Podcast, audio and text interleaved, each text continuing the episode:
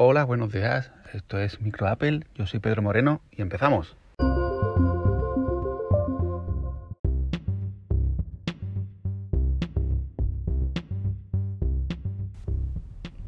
El futuro de la música. Una revolución, un nuevo estándar, equivalente al paso del al HD en el vídeo, a la alta definición, del VHS al DVD o del DVD al Blu-ray, equiparándolo a la música. Esto es lo que, lo que se está escuchando ya del audio espacial que podemos escuchar ya en Apple Music. Hay muchos usuarios que serán de Spotify o de otras plataformas de streaming de música que dirán, bueno, pero yo no lo voy a, probar, no lo voy a escuchar, pero creo que, es reseñable de, mencionarlo porque eh, quizás sea verdad, ¿no? Que, sea un nuevo estándar y al día de mañana este audio espacial con Dolby Atmos sea el estándar de la, música. Ya siempre la música la escuchemos así y pasemos del estéreo actual a este audio espacial. Solo el tiempo lo dirá. Eh, yo no sé por qué sigo teniendo dudas y, respecto al, por ejemplo, el paso al HD. Los dispositivos no todos soportaban HD. Tuvieron que pasar, tuvo que pasar un tiempo para que se fueran adaptando a esos dispositivos y poder disfrutarlo. Pero mm, aquí sucede igual. Eh, eh, ahora veremos que Apple incluso soporta ese audio espacial eh, con los propios altavoces de nuestros teléfonos. No hace falta ningún dispositivo especial, pero no vamos a notar ninguna diferencia. Al menos yo no la he notado. Así que no sé, sigo teniendo mis dudas. El audio espacial, como lo define Apple en su propia, en su propia aplicación de Apple Music, comenta que es una experiencia de audio inmersiva en la que el audio procede de todas direcciones, incluso desde arriba para que nos entendamos un poco como el 5.1 o el 7.1 de las películas, en los que los sonidos por separado suenan por un lugar u otro y te rodean, con lo que te ves ahí sumergido ¿no? en, eh, la película. Pues bien, eh, en, la, pestaña Explorar de Apple Music ya hay varias categorías que descubre el audio espacial, el futuro de la música, álbumes, playlists, aunque la variedad de canciones es limitada, una pequeña parte, solo una pequeña parte, está en este nuevo formato aún, pero mm, como ya digo, se supone que esto se irá ampliando con el, con el tiempo. ¿Cómo podemos escuchar el Dolby Atmos en nuestro, en nuestro iPhone o en nuestro iPad? Es importante tener actualizado eh, el, dispositivo a la versión de iOS de 14.6. Eh, pensábamos que esto iba a venir con, con la versión 15 y que hacía falta la versión 15 beta. Eh, ayer me comentaron que iban a instalar la beta para poder eh, probar eh, este Dolby Atmos, este audio espacial, y no es necesario. En la versión 14.6 ya se puede escuchar. O sea que cualquiera, cualquiera hoy en día con un iPhone puede probar esto. Solo hay que irse a ajustes, música y donde pone audio, pulsar Dolby Atmos. Ahí hay tres opciones, automático, siempre encendido y siempre apagado. Si elige automático, lo que hará será que mm, dependiendo de donde se esté reproduciendo, sonará o no. ¿Qué hace falta para escucharlo según Apple? Pues bien, hace falta unos AirPods Pro o unos AirPods Max con el audio espacial encendido, eh, unos AirPods normales, unos auriculares de Beats X, los Beats Solo 3, los Beats Studio 3, unos cuantos. O, como ya decía, los altavoces incorporados de un iPhone 10R eh, o superior, con la versión 14.6. Así que mm, con tener de un iPhone 10R o superior se podría probar este audio espacial con los altavoces incorporados. Bien, otro apartado, otra cosa que se puede comentar de la música es la música sin pérdida.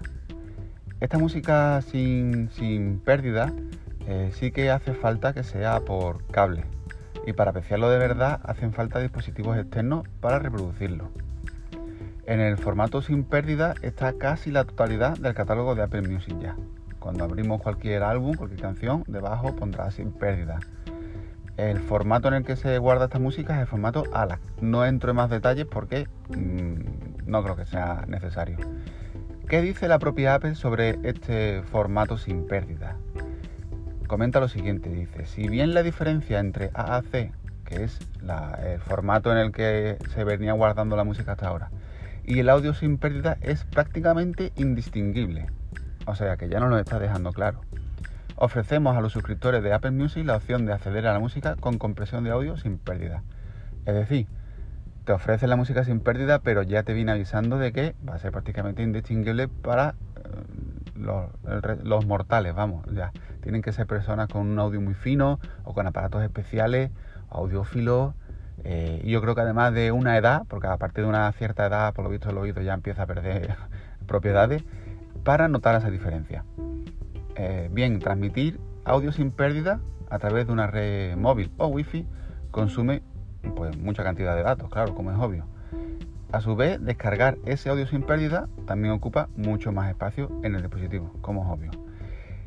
¿Qué dice la propia Apple? Pues que a pesar de las últimas conexiones Bluetooth de sus AirPods, de sus auriculares AirPods, esas conexiones Bluetooth no son conexiones sin pérdida. No, no se puede escuchar la música sin pérdida por Bluetooth. Es necesario que sea por cable. Para escuchar este, esta, música sin pérdida en un iPhone o iPad también hay que tener actualizado, igual que para el audio espacial, eh, iOS a la versión 14.6.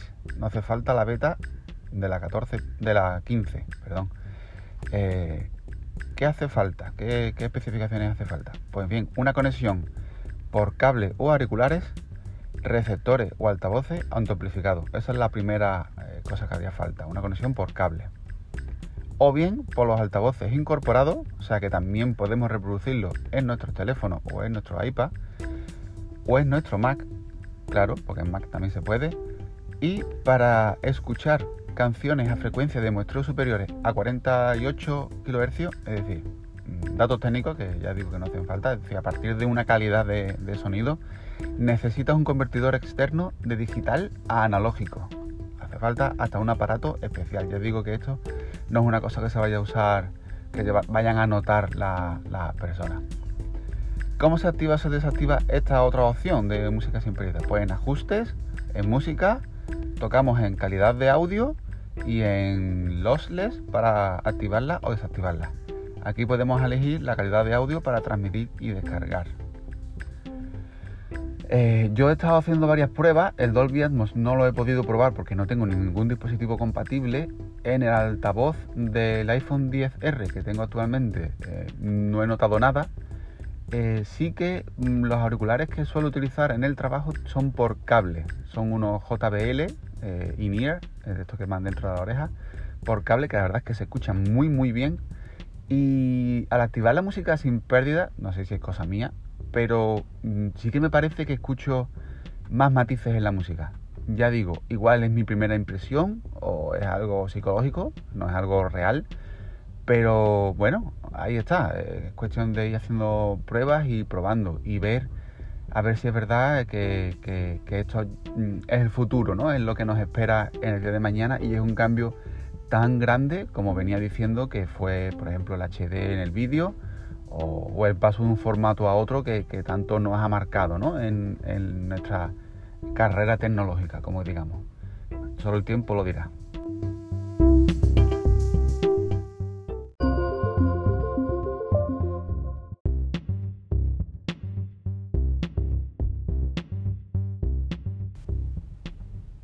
Lo último que quería comentar es referente a la beta de iOS 15, la última beta que ha salido, que es la beta de desarrolladores, la beta 1. Comenté que la había instalado en mi iPhone y bien, eh, ahora mismo me encuentro en la versión 14.6. He tenido que volver atrás y no ha sido otro que un problema de batería. Eh, dije que me iba perfectamente, pero tras dos días probando, la batería no llegaba ni a un día, no sé muy bien la razón. He estado leyendo y muchas veces comentan que es porque una vez instalada una versión el teléfono hace una especie de indexación de, datos que se acoplan ahí, que, que terminan de, ajustarse y eso hace que se consuma mucha batería.